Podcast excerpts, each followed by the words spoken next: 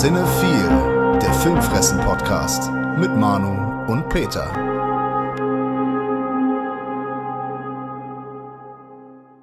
Hallo Peter, wie geht's dir? Hallo Manu, mir geht es soweit ganz gut. Wie geht es dir? Äh, mir geht's wirklich fantastisch, weil wir hatten ein schönes Wochenende. Wir haben äh, schön Geburtstag gefeiert, also deinen Geburtstag gefeiert. Das haben wir. Genau, dann haben wir mein Album gefeiert, was man auch auf Spotify hören kann, auf äh, Amazon Music, auf äh, Apple Music und den ganzen Kladderadatsch. Und ja, es gibt ein paar coole News. Unter anderem dürfen in Deutschland seit kurzem die Untoten ungestraft durchs Kaufhaus schlendern, schlurfen. Es wurde auch mal Zeit, oder? Ja. Dawn of the Dead ist nicht mehr beschlagnahmt. Peter, deine Meinung dazu? Meine Meinung, wie gesagt, längst überfällig. Ja, also der originale Dawn, Dawn of the Dead oder in Deutschland Zombies im Kaufhaus.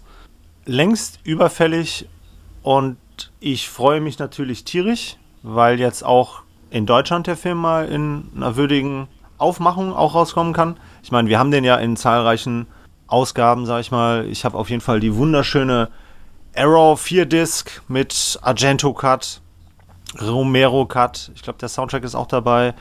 Vier Dito. verschiedene Cover. Genau, wir haben ja dasselbe.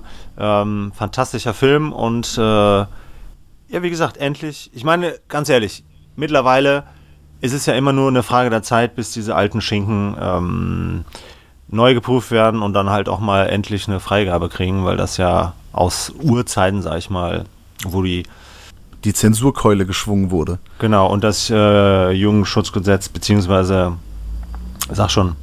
Die Bundesprüfstelle für jugendgefährdende Medien mit, mittlerweile. Früher waren es die für jugendgefährdende Schriften. Genau, eingeschritten sind und äh, uns den Spaß an solchen Filmen verdorben haben und wir immer übers Ausland gehen mussten. Äh, Thilo Gose Johann meinte ja, dass äh, dann irgendwann, dass so ein bisschen so das Mystische und ein bisschen das Verruchte verloren geht, wenn jetzt Dawn of the Dead irgendwann im Original so für drei Euro im, in der Grabbelkiste im Saturn liegt oder so. Ja, also, aber das wird nicht passieren. Nee, das vielleicht nicht unbedingt, also vielleicht als Emery irgendwann schon, aber das ist ja auch in anderen Ländern passiert. Das war ja der Grund, warum man in andere Länder gefahren ist früher ja. und sich die dann da besorgt hat. Ne? Ja. Aber ich meine, die ganzen Horrorklassiker, sag ich mal, die jetzt alle vom Index runterkommen, die werden in der Regel ja dann auch in hochwertigen Boxen, Mediabooks, Steelbooks, was auch immer rausgebracht. Und die werden ja auch immer in einer relativ geringen Auflage aufgelegt, weil die Labels ja auch dann, sagen wir mal so, wir haben ja eine relativ kleine Fangemeinde. Äh, das sind jetzt ja keine Mainstream-Filme, die jetzt von allen Leuten gekauft werden. Da gibt es ja eine nicht kleine, aber auch nicht allzu große Fanbasis, sag ich mal, die sich den auf jeden Fall dann auch in Deutschland nochmal kaufen werden. Aber über ein paar tausend wird das, glaube ich, nicht hinausgehen. Und auf Emery. Ja, aber das lohnt sich ähm, trotzdem. Ein paar Tausender äh, losen, lohnen sich definitiv, wenn man da nochmal Kohle einstreicht für. Ja, klar. Und Horror wird immer mehr Mainstream, also würde ich jetzt mal nicht so unterschätzen. Können mich gerne eines Besseren belehren. Ja. Aber den billige Emery von so einem Film kommt mir eh nicht ins Regal. Äh, ich habe den Film auch noch auf DVD und ach, wie viele Versionen man da ja. von rumstehen hat. Äh, darum geht es mir gar nicht. Ich finde es einfach schön zu sehen, dass das alles ein bisschen zeitgemäßer ist. Ja.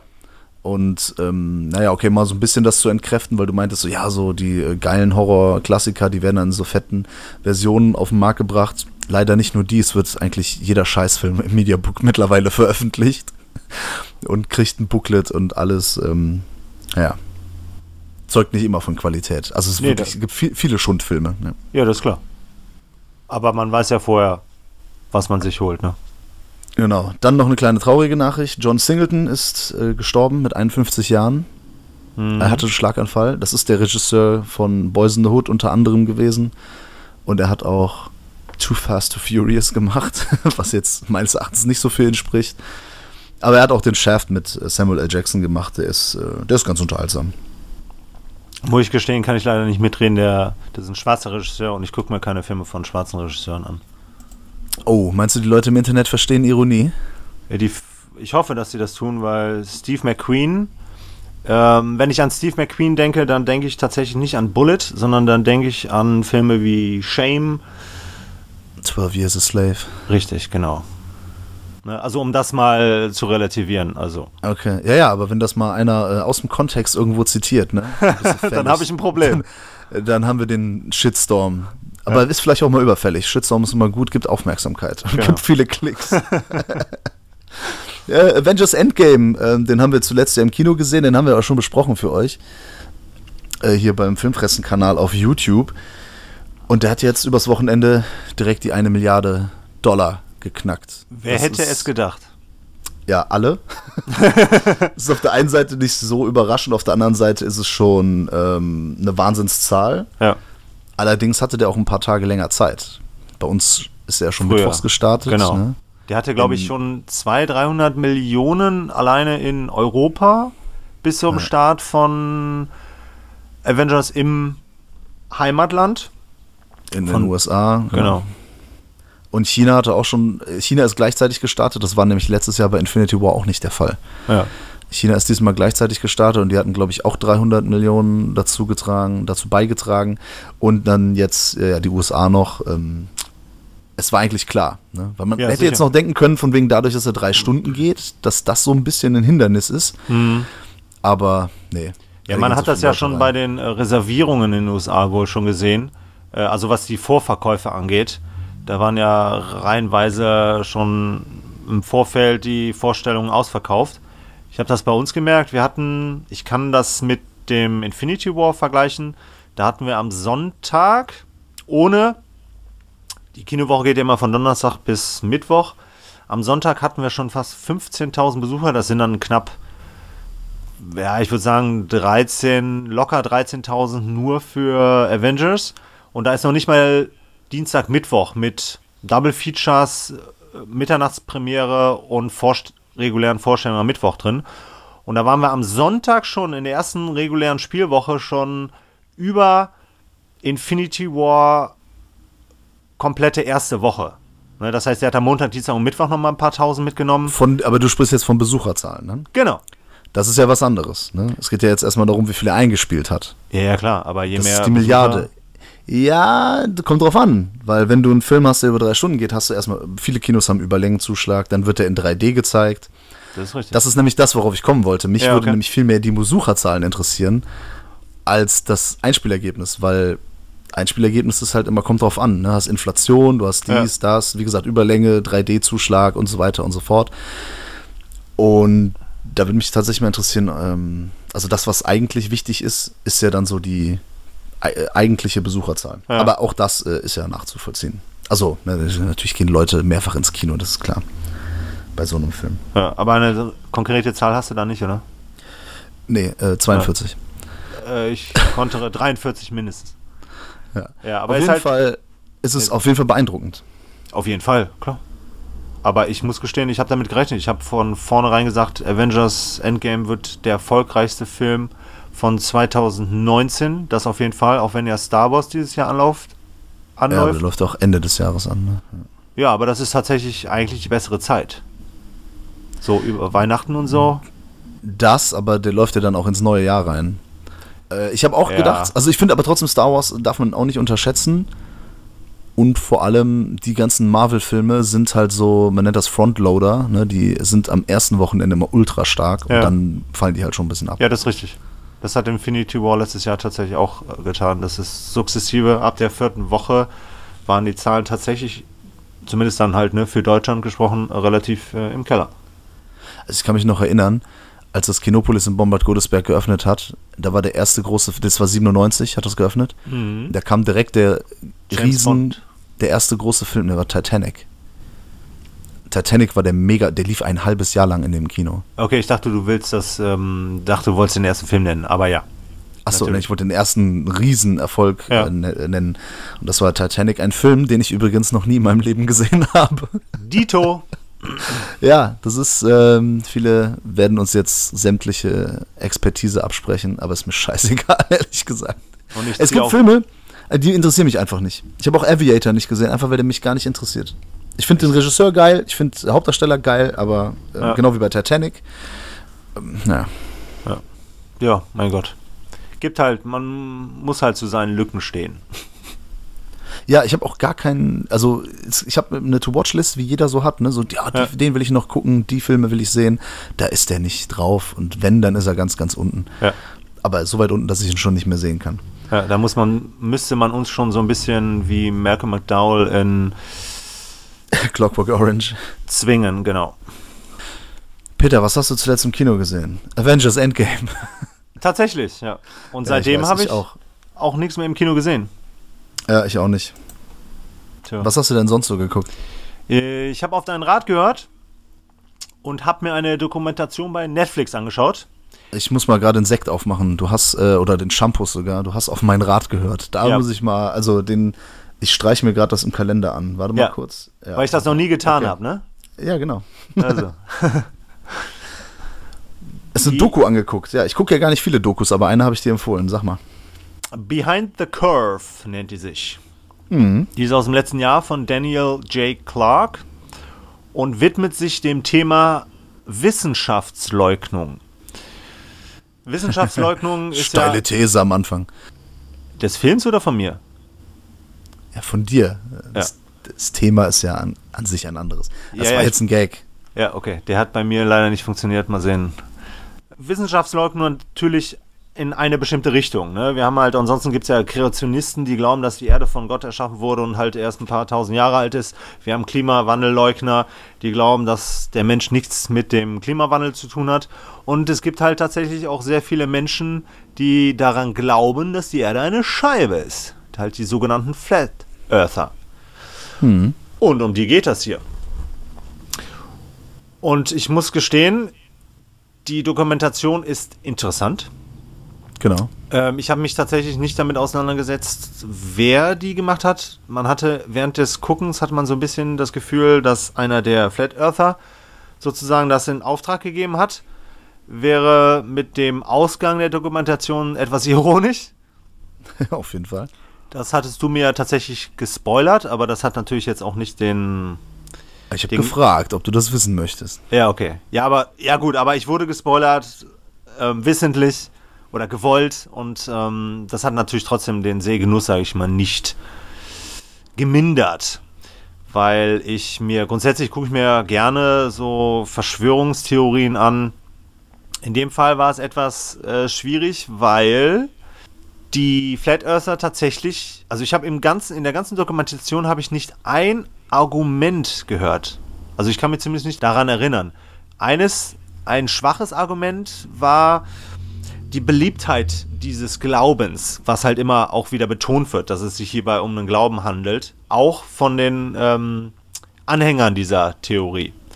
Aber ähm, was ich interessant finde, ist, dass die Menschen, die sich mit dieser Theorie auseinandersetzen, beziehungsweise diese Theorie halt glauben, ähm, relativ differenziert hier dargestellt werden. Weil es Ja, halt. das ist relativ unkommentiert. Ne? Er, er zeigt einfach, was die so äußern. Ne? Ja, aber er zeigt halt auch mit, ähm, mit Gegenpositionen von Wissenschaftlern, vom MIT oder was auch immer, ähm, auf jeden Fall gebildeten Akademikern, dass man auf diese Menschen zugehen sollte und dass das Ziel sein sollte, diese Menschen, sag ich mal, zu lehren, zu belehren. Ja, es gibt ja dieses, in Anführungsstrichen, äh, äh, Sprichwort, ähm, der, der, der, der Schüler ist in der se selten das Problem, es ist der Lehrer ist meist das Problem, weil er nicht in der Lage ist, dem Schüler das Wissen zu vermitteln. Genau, da ist ein Wissenschaftler, der das sehr schön erklärt. Genau. Der meint so, man kann dem Schüler nicht vorwerfen, wenn er Sachen nicht weiß. Ja. Genau. Ähm, und ich finde so, dass das, was ich aus der Dokumentation herausziehe, ist halt, ähm, dass diese Menschen, die an diese Theorie glauben oder an jede andere Theorie, wie halt Kreationismus oder Klimawandel etc., ähm, das sind im Prinzip so Menschen, die die Gesellschaft so ein bisschen zurückgelassen hat. Ja, das sind ja, verlorene, ausgestoßene quasi. Ähm, ja. Genau, die halt auch um, nicht unbedingt vielleicht die richtige Bildung erhalten haben.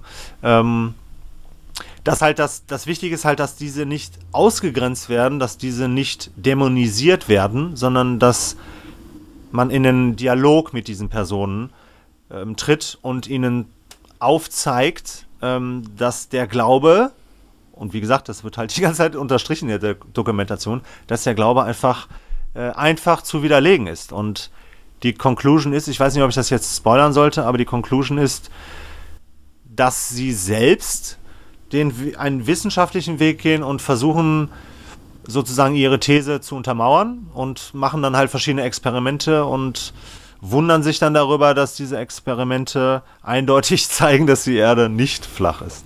Ja, diese, die Ergebnisse widerlegen eindeutig ihre These und bestätigen halt das, was man, was allgemein so angenommen wird, was allgemein bekannt ist. Und das ist ja das Interessante, dass aber auch andere Wissenschaftler sagen, das ist ja gut, wenn die wissenschaftlich daran gehen. Richtig. Das ist ja total super, wenn sie forschen, wenn sie äh, fragen. Das ist ja genau das, ähm, was auch ähm, ja, generell, also der Unterschied ne, zwischen Glauben und Wissenschaft, dass zum Beispiel äh, oder Atheisten und Wissenschaftler wären ja, sind ja nicht, also die sind jetzt nicht das Gleiche, aber die wären ja nicht, soll ich mal sagen, unzufrieden, wenn es einen Gottesbeweis gibt. Ja. Ne, das ist ja eigentlich das Ziel. Das alle, ne, so, es ist ja Ziel zu ergründen und etwas herauszufinden. Aber solange man es nicht findet oder solange man, man bestimmte Sachen beweist, ja, ist das halt alles ein bisschen anders. Ja. Und ich finde das halt äh, super interessant. Und auch sehr schön, dass die halt die ermutigen dazu und von wegen, ja, hey, macht doch eure Experimente, ist ja, ist ja super. Ja. Und das Ergebnis am Ende ist halt schon lustig. Ne? Auf jeden wie, Fall. Wie das, wie das dann rauskommt. Ja, das, ist dann, das ist dann ganz witzig. Das war auf jeden Fall ein perfektes Ende. Ja, ich finde, hätte nur noch die Musik von Kirby Enthusiasm gepasst am Ende. Das wäre wär dann so ein richtiger geiler Schlussgag gewesen. Ähm, aber so auch echt ganz interessant. Als ich das angeguckt habe, meine Freundin kam zwischendurch rein und hat dann so gefragt, was guckst du da? Und ich so, ja, hier die Flacherdler und Flat, äh, Mhm. ne, die Flacherdler, wie man auf Deutsch sagt, die Flat Earther. Die haben hier die Theorien und meine Freundin meinte, was ist das für eine Scheiße, was ist das für ein Blödsinn an? Ich kann mir das keine fünf Minuten geben.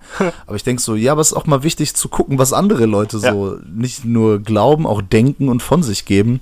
Und auch wenn das ein Haufen Scheiße ist, wenn das wirklich dummes Zeug ist, was sie, äh, äh, ne, das sind, das sind abgehängte Menschen. Ja. Und dann, die, die sich ja zusammenfinden und die das total abfeiern. Ne? Das sind Leute, die sonst nicht viel in ihrem Leben gerissen haben. Und die Leute, die dann halt es besser wissen, da hast du das komplette Gegenteil. Ja. Und da siehst du ja, wie die dann ihre Treffen machen und einfach das auch geil finden und da ihr Merch machen und solche Geschichten. Und ach, das ist so geil, dieses Modell, was die haben. So diese flache Erde und drumherum ist dann wie bei Game of Thrones dann so, so die Eiswand. ja. Naja, schon. Und dann eine schöne Glaskuppel drüber. Ja, aber ich finde es genau wie du gesagt hast am Anfang. Ich finde es interessant. Ja. Ja, kannst du da mithalten? Ich habe äh, lange keine Doku mehr gesehen. Ich glaube, das war tatsächlich die letzte, Ja, okay. die ich gesehen habe. Ähm, ich habe was Lustiges geguckt Das ist gut. und ich habe nach, ähm, ich habe letztes Jahr irgendwann habe ich mir Space Carp bestellt Yeah. von Red Letter Media. Ist das ein Film? Das sind die Jungs, die auch Half in the Bag machen, Best of the Worst und so weiter. Und die haben einen Film gemacht, der auch schon seit ein paar Jahren draußen ist. Der heißt Space Carp. I'm a Space Carp from the future. From ist the aber in Deutschland nicht erschienen, space. Nein, den kannst du bei den Jungs direkt bestellen. Ah, nur bei den Auf Jungs der- direkt? auf der Internetseite. Okay. Genau. Und dann kannst du den bestellen und das hat Monate gedauert, bis der ankam. Ah.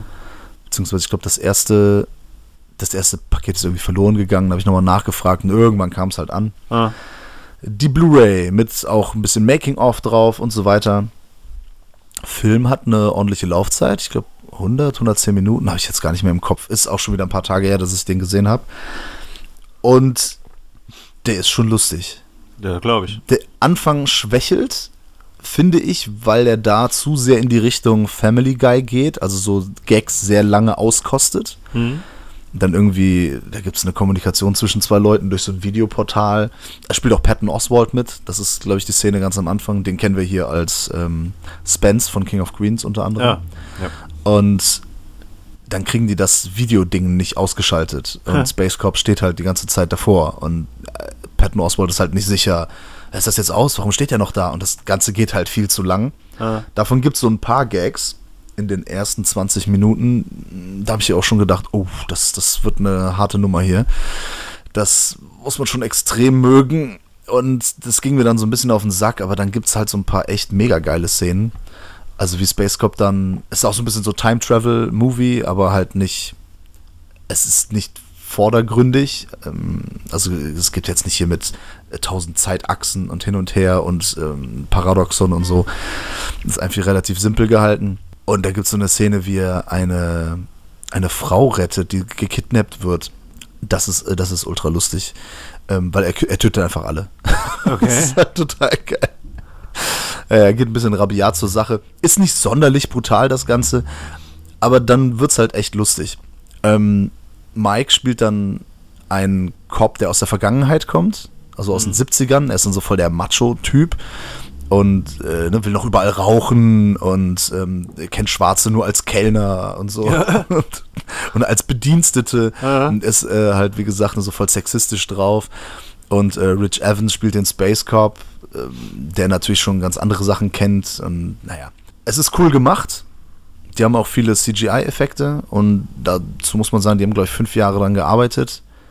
Alles selbst gemacht und das ist schon äh, ordentlich. Also wer ja. selbst schon mal irgendwie einen Kurzfilm gedreht hat oder so mit Freunden irgendwie am Wochenende einen Film oder irgendwie mal sowas alleine auf die Beine stellen wollte, der weiß, dass das äh, echt sau viel Arbeit ist. Und die ja. haben wirklich viele Sets gebaut, die sind da auch sehr versiert, was äh, so praktische Effekte angeht. Aber auch CGI-Effekte. Das sieht natürlich niemals aus wie eine Hollywood-Produktion ja, für 30, nicht, 40 Millionen kann es nicht, den Anspruch hat es auch nicht. Der Film nimmt sich natürlich null ernst, ja. aber das Drehbuch ist echt solide und äh, ja, gegen Ende wird er immer besser. Und das ist lustig und äh, coole Unterhaltung. Nur ist nicht so einfach, den dann halt, ne, den kann man nicht mal eben so nebenbei gucken. legal streamen oder illegal, so. illegal weiß ich nicht, aber den kann man nicht einfach mal bei Netflix reinhauen, den kann man nicht mal ebenso ja. im Internet bestellen das dauert dann halt ein bisschen, das ist ein bisschen umfangreicher. Der ist nicht äh, über Amazon am nächsten Tag da, das wollte ich ja, damit sagen. Ja. Ja, wenn man das bei denen direkt bestellen muss. Gab es denn auf der Blu-ray eine Review von den Jungs zu ihrem eigenen Film? Äh, das wäre eigentlich ganz cool gewesen. Ne? Äh, nee, gibt's nicht. Es ja, gibt schade. so ein paar Making-of-Geschichten, Behind the Scenes. Ja, okay. Da zeigen sie zum Beispiel, wie sie irgendwie so Sound aufnehmen, die zeigen, wie sie Masken gemacht haben. Die haben auch alle ihre Masken selbst gegossen. Ja, cool und erklären so ein paar Effekte, wie die die gemacht haben. Ja. Das ist sehr interessant, so für Amateur- oder Independent-Filmer und oder einfach für Fans. das ja. ist einfach interessant. Ja, also Space Corp. Da können wir auch mal irgendwann mal zusammen gucken. Ja, Der ist gerne. schon ganz lustig. Ja. Also ich habe den wirklich auch stocknüchtern und irgendwie tagsüber geguckt. Ja, vielleicht ist der abends mit ein paar Bierchen und Kumpels ist ja wahrscheinlich noch lustiger. Ja, das äh, kann ich mir vorstellen. Ja. ja, cool. Das haben natürlich sehr viele so ein unfassbar witzigen und ein absolutes Meisterwerk erwartet, aber das ist es vielleicht nicht. Man muss das alles in Relation sehen. Ja, ja ne? für, für das Budget und äh, ich meine, das sind Leute, die, die haben Film gelernt und die kennen sich damit aus und das merkt man auch und die haben einfach Spaß beim Dreh gehabt. Und das funktioniert alles. Ja. Die ja. wissen schon, was sie tun. Ja, cool. Ja, freue ich mich drauf, wenn wir den mal sichten würden. Yes. Hast du noch was gesehen? Ja, natürlich. Also viel habe ich tatsächlich ähm, die Woche so seit dem letzten Podcast nicht so hingekriegt. Ja, vor allem halt wegen der vollen Wochenenden durch Feiern und so weiter und so fort. Aber ich habe es dann noch geschafft, mir einen Beitrag, der beim Fantasy Filmfest 2016 gezeigt wurde, anzugucken. Der hatte damals auch den Fresh Blood Award gewonnen. Und zwar Under the Shadow das ist ein Regiedebüt von Abak Anwari. Das ist ein iranischer Film. Der mhm. spielt während des ersten Golfkriegs um 1988, also am Ende des ersten Golfkriegs. Ähm, das ist natürlich schon mal ein sehr interessanter Hintergrund, weil Iran sich halt da intern politisch und kulturell ähm, in einem großen Wandel auch befunden hat. Und das Ganze hat ja nach der blutigen islamischen Revolution von 79 zu einem der größten konventionellen Kriege des 20. Jahrhunderts geführt. Ähm, und wir befinden uns halt im Prinzip am Ende des Krieges und beobachten eine oder verfolgen die Geschichte einer dreiköpfigen Familie. Frau, Mann und Tochter. Sie ist eine liberale Medizinstudentin, der die Wiederaufnahme ihres Medizinstudiums verweigert wird, weil sie halt liberale Ansichten hat und auch auf Demos etc. mitgemacht hat. Er ist praktizierender Arzt und wird in den Krieg einberufen. Und somit ist die Frau auf sich alleine, beziehungsweise muss sich halt alleine um ihre Tochter kümmern. Sie weigert sich auch, die Stadt, die halt auch von irakischen Raketen, sag ich mal, bombardiert wird, ähm, zu den Eltern ihres Mannes zu flüchten und verbringt halt im Prinzip, das ist jetzt kein Spoiler, aber verbringt halt im Prinzip die ganze Geschichte mit ihrer Tochter in den eigenen vier Wänden.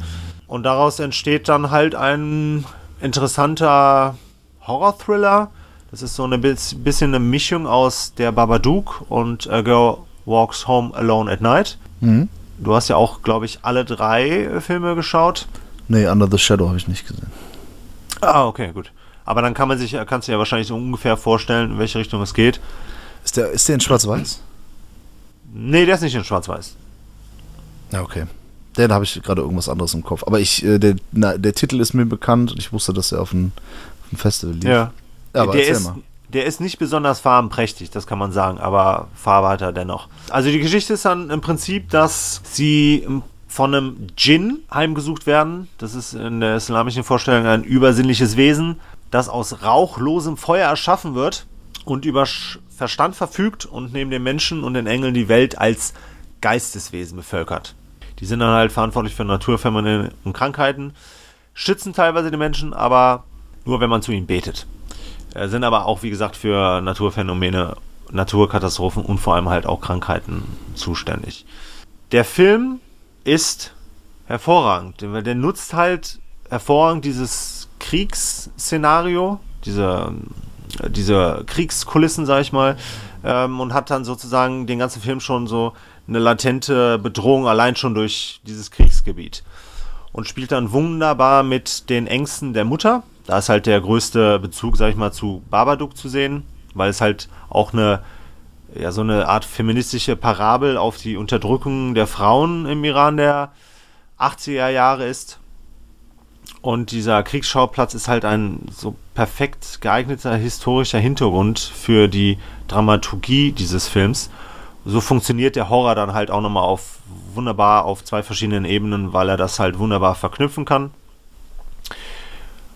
Dann ist es halt vor allem auch ein sehr effektiver Horror-Thriller, auch wenn er dann teilweise sehr genretypisch, sag ich mal, die Elemente von Horrorfilmen, sag ich mal, nicht abhandelt, aber nutzt. Arbeitet jetzt nicht unbedingt übermäßig mit ähm, Jumpscares. Bei den. Aber es geht halt so ein bisschen in die Richtung. Und die Kostüme, sag ich mal, für den Djinn, die da gewählt wurden, das wirkt dann schon teilweise ein bisschen wie in einem billigen amerikanischen Horrorfilm. Aber trotzdem funktioniert das halt teilweise echt besser. Ist, ist der mit CGI gemacht oder wirklich Kostüme? Also richtig?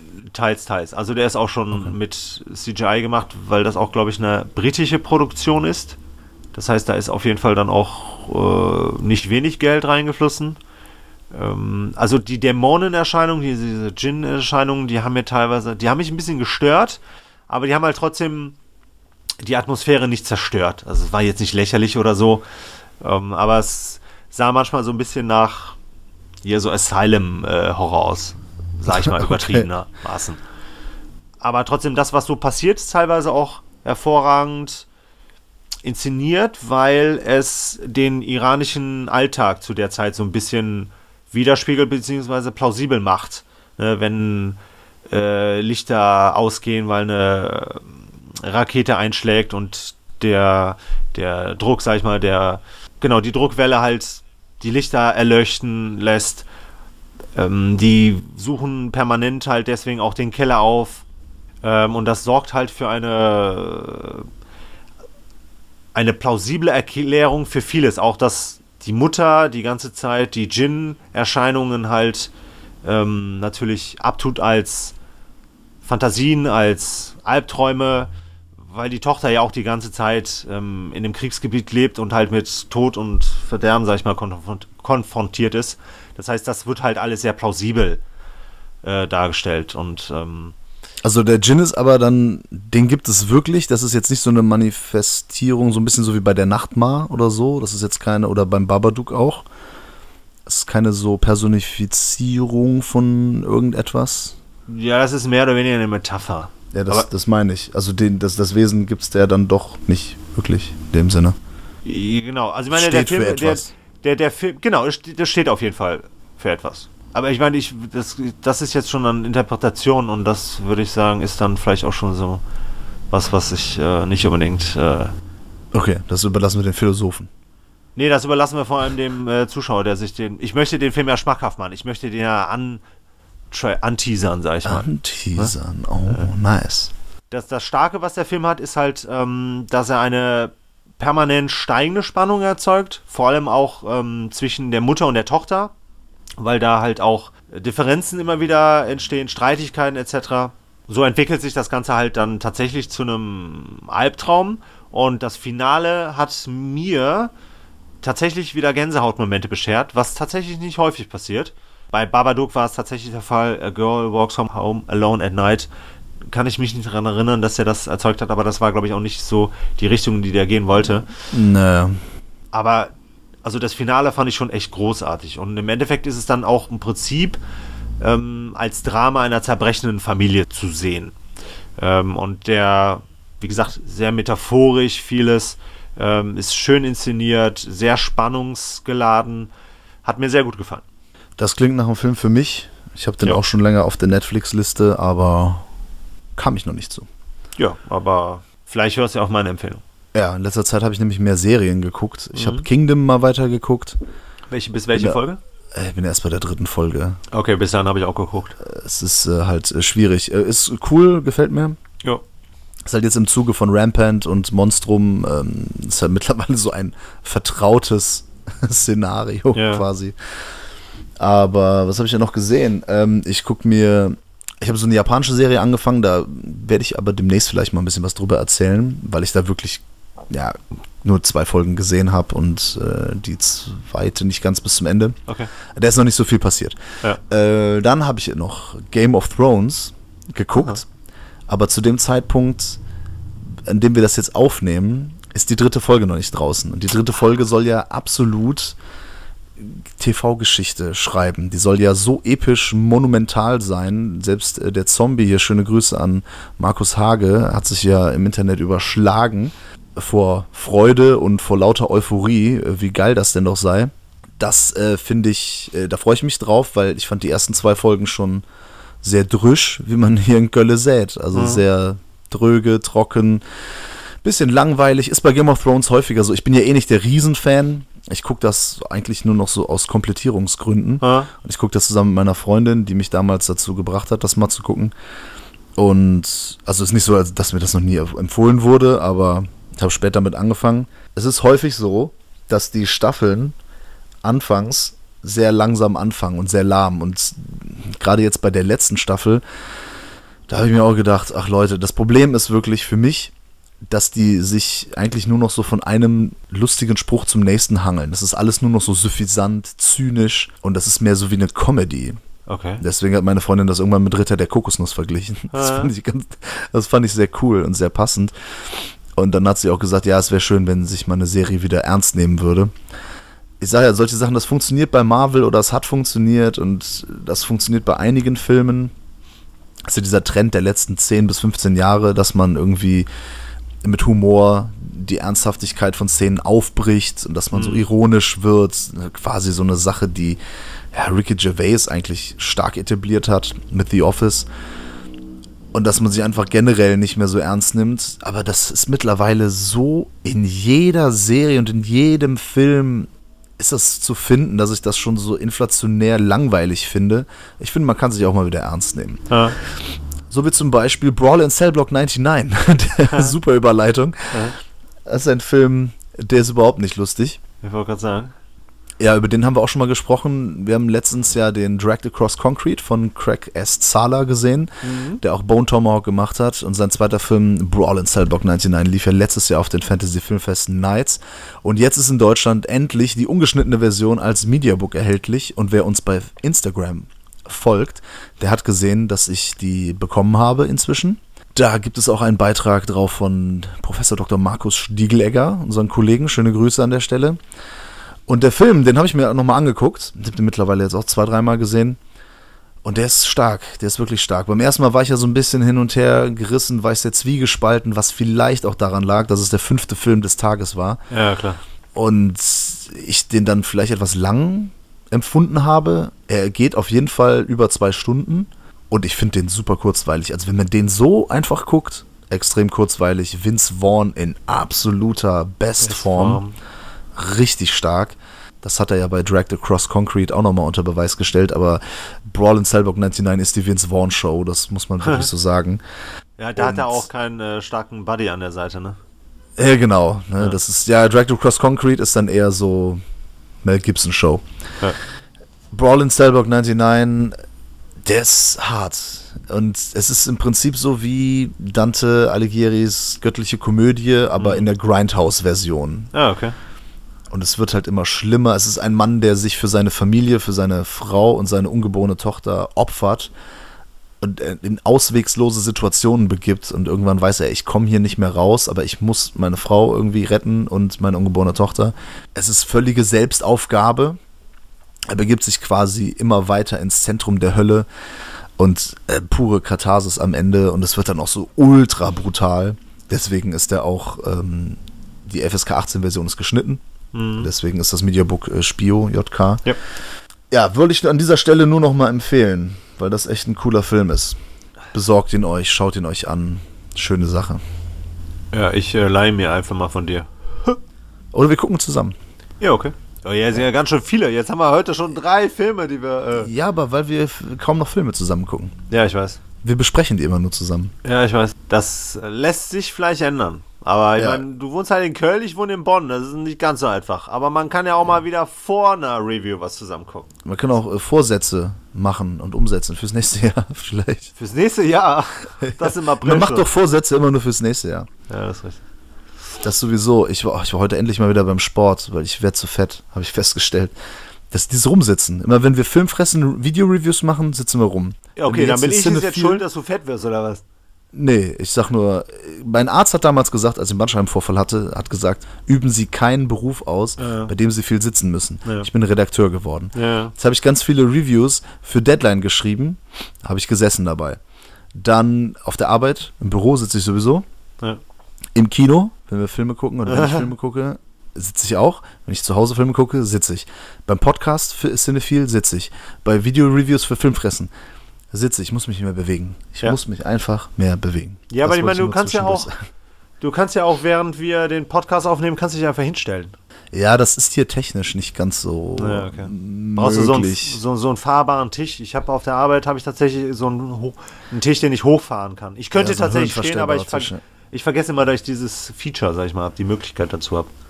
Ja, das haben auch ein, zwei Kollegen bei uns auf der Arbeit. Das ist eigentlich ganz geil. Ja, cool. Ähm, nee, äh, freue ich mich tatsächlich drauf. Äh, ähm, würdest du den stärker als, ich meine, würde man wahrscheinlich nicht komplett vergleichen können, aber würdest du den stärker als Dragged Across Concrete einschätzen jetzt? Puh, äh, nee, Schwierig. kann man nicht vergleichen. Ja, okay. ist von der Atmosphäre teils ähnlich. Also sagen wir es mal so, die Gewalt ist ja in all seinen Filmen, tut die richtig weh. Die ist einfach ja. nicht nur so Mittel zum Zweck. Aber in Brawl in Cellblock 99 ist sie manchmal etwas comic-esker. Ja, okay. Übertrieben Comic-esker und in Dragged Across Concrete ist sie einfach nur ein Schlag in die Magengrube und ist einfach nur brutal. Ja. Einfach äh, das, was Gewalt halt wirklich ist, nämlich einfach widerlich und ekelhaft. Ja. In Brawl wird sie jetzt nicht unbedingt beschönigt, das möchte ich nicht sagen, aber. Aber zelebriert. Ja, es wird eher zelebriert. Ja, okay. Die haben beide absolut ihre Stärken und ja, einfach beide gucken. Beide kaufen, beide gucken. Ja. Ja gut, für mich ist ja dann nur noch einer dran. Ja, schön. Ich habe mir dann tatsächlich noch was angeschaut, was etwas unspektakulärer ist, um es so auszudrücken. Und das habe ich tatsächlich nur gemacht, weil ich Black Summer angefangen habe zu schauen. Das ist so eine Zombie-Serie, ich glaube aus den USA. Muss aber gestehen, ich habe relativ schnell ausgemacht. Ist von Asylum, glaube ich, und läuft auf Netflix. Ja, genau. Ähm, fand ich aber ja, ich muss sagen, äh, schäme ich mich jetzt für die Aussage, aber äh, ich fand es am, ich fand schon die ersten 20 Minuten nicht unerträglich, aber irgendwie ein bisschen belanglos. Ich glaube, ich habe dann auch ein bisschen verpennt, dass anscheinend äh, das gleiche Geschehen immer wieder aus einer anderen Perspektive gezeigt wird. Aber ich wollte meine Zeit auf jeden Fall nicht mit noch einer nervigen, stumpfsinnigen, blöden Zombie-Serie vergeuden. Weil ich hatte Man damals hat einfach keine Zeit für schlechte Serien, das ist so. Ja, genau, genau. Da muss man schon, glaube ich, sehr genau hingucken, was man sich anschaut, weil ich bin auch, wenn ich mal eine Serie angefangen habe, bin ich eigentlich immer relativ lange am Ball geblieben, selbst bei Sachen wie Lost oder Prison Break. Und das habe ich hinten raus dann eigentlich in der Regel immer bereut, weil die halt immer schlechter wurden. Ja. Ähm, und dann habe ich halt überlegt, so, ja, komm, Zombies sind eigentlich ganz cool. Und habe dann mal geguckt, was ich so finde. Und dann bin ich auf Cargo aus dem Jahre 2017 von Ben Howling und Yolanda Ramke gestoßen. Mhm. Die haben 2013 hatten die einen gleichnamigen Kurzfilm gemacht. Ich glaube, ich kann vorweg schon sagen, hätten sie beim Kurzfilm zumindest belassen können. Ähm, die Geschichte finde ich jetzt nicht unbedingt geeignet, um auf, ich glaube, anderthalb Stunden ging der Film, anderthalb Stunden ausgeweitet zu werden. Was nicht heißt, dass ich den Film schlecht finde, aber dennoch bietet der, glaube ich, nicht so viel Substanz, dass man daraus halt einen Langfilm machen hätte sollen. Auf aber er Fall. tut so, als wenn er Substanz hätte. Ja, ich meine, so ein bisschen Substanz hat er halt, hat er halt schon, aber der ist halt leider zu selten zeigt er es dann halt auch, beziehungsweise spielt das aus, was er eigentlich sagen möchte. Ähm, ja. ganz, ich meine, du hast den Film ja gesehen, ganz kurz was zu der Geschichte ähm, spielt in der australischen Wüste. Martin Freeman ist hier hervorragend besetzt in der Hauptrolle. Der ist ähm, mit seiner Familie, das ist seine Frau und äh, ganz, ganz junge Tochter, auf der Flucht mit einem Hausboot. Denn, also auf jeden Fall, da ist auf jeden Fall eine Epidemie ausgebrochen. Die ist so ein bisschen zombie-mäßig. Also die Leute, die daran erkranken, sterben quasi und werden dann halt zu ähm, fleischhungrigen Wesen und äh, schrecken auch nicht davor zurück, Familie und Freunde halt äh, aufzufressen. Auf jeden Fall sind die halt auf der Flucht beziehungsweise auf dem Weg durch die Wildnis und treffen dabei halt auf verschiedene Überlebende und daraus entstehen dann halt so kleine Subplots, sag ich mal. Im Prinzip ist es dann so eine Art Survival-Thriller, Schrägstrich Zombie-Drama. Was mir ganz gut gefallen hat, war dieser, dieser Kontrast zwischen den schönen Naturaufnahmen diesem Wüstenidyll und diesem Zombie-Szenario. Wobei man zu den Zombies sagen muss, die sind halt ziemlich unspektakulär. Ein paar Dinge passieren im Off, vieles wird gar nicht erst gezeigt und es ist sehr reduziert, was so die Zombie-Action, sag ich mal, angeht. Aber das ist auch nicht das ähm, Augenmerk, sag ich mal, auf dem die eigentliche Geschichte liegt. Im Prinzip, glaube ich, versucht der Regisseur oder die Regisseure ähm, auf so ein bisschen auf die Geschichte Australiens einzugehen, also so ein bisschen sozialkritisch, ne, was der weiße Mann mit dem Land äh, veranstaltet hat und mhm. Gibt dann sozusagen auch den Aborigines so ein bisschen Bühne, deren Kultur, deren Geschichte, deren Vergangenheit, die halt jetzt anscheinend durch oder beziehungsweise durch das Szenario halt auch wieder erblühen könnte. Ich fand, der war, der war nicht so dramatisch, wie er hätte sein können. Ähm, ja, ich finde auch, das ist schon richtig, wie du sagst, ähm, es passiert nicht so viel. Ja, richtig. Also ich finde halt dafür, dass er das Augenmerk eigentlich auf die Aborigines legt, äh, sind die auch, tatsächlich haben die viel zu wenig Screentime. Ja, das ist eigentlich erst am Ende so richtig. Genau. Also richtig von Bedeutung dann. Genau. Ansonsten fand ich ihn aber dann zumindest relativ hoffnungsvoll und mir hat dann auch das, der Ausgang, sag ich mal, gefallen ja, kann ich jetzt natürlich nicht sagen, aber das war so ein bisschen so ein einvernehmliches, hat ein einvernehmliches Ende gefunden, was die unterschiedlichen Kulturen angeht, ne? Was, weil wir einen weißen Mann haben, der die Hauptrolle spielt, der dann sozusagen von den Aborigines aufgenommen wird. Ohne jetzt zu sagen, wie das wirklich ausgeht. Was ein bisschen, bisschen schwach, also wirklich schwach fand ich dann den eigentlichen Antagonisten der Geschichte, weil das halt so ein Pseudo-Antagonist, weil der halt auch relativ spät auftaucht und dann auch in Anführungsstrichen relativ früh wieder weg ist. Der wird gespielt von Anthony Hayes und das ist halt so ein weißer australischer äh, Rassist. Und er versucht halt im Prinzip alleine in dieser Figur sozusagen die komplette Apartheid Australiens, sage ich jetzt mal, ähm, wiederzuspiegeln. Und das, das finde ich gelingt ihm halt nicht so gut. Ich finde, dem Film gelingt vieles nicht, was er zeigen wollte oder was er irgendwie versucht hat. Du hast gesagt, du fandst Martin Freeman jetzt super besetzt. Ich weiß nicht, ähm, ist jetzt also, nicht so, dass ich immer nur Tim von The Office vor mir habe. Das ist schon länger nicht mehr so. Oder, oder Watson von Sherlock. der kann, aber ich fand ihn jetzt nicht so gut in der Rolle. Das fand ich jetzt nicht so, hat mich nicht so begeistert, ehrlich gesagt. Okay. Und generell, wie gesagt, im Film passiert so wenig. Mir hat er nicht so gefallen. Ich habe den auch sehr schnell wieder vergessen. Ich habe den ganz am Anfang geguckt, als der ganz neu war bei Netflix. Ja. Was ja schon ein bisschen her ist. Und ja, auch diese ganzen Aussagen, ich habe mir gedacht, ja, hätte man im Kurzfilm machen können. Ja, genau. Es ist, der er hält einfach nicht seine Spielzeit gut durch oder er, er nutzt sie halt nicht gut. Er nutzt halt generell wenig von dem, was er zu bieten hätte oder was er bieten könnte. Na, ist sehr schade. Das hatte ich eingangs auch schon gesagt. Ich halte auch den Stoff, den sie halt jetzt hier aufgeblättert haben auf dem Film, äh, prädestiniert für einen Kurzfilm. Den Kurzfilm habe ich tatsächlich nicht, seh, nicht gesehen. Ich weiß auch nicht, wie man den sehen könnte. Also bei Netflix ist er, meine ich, nicht.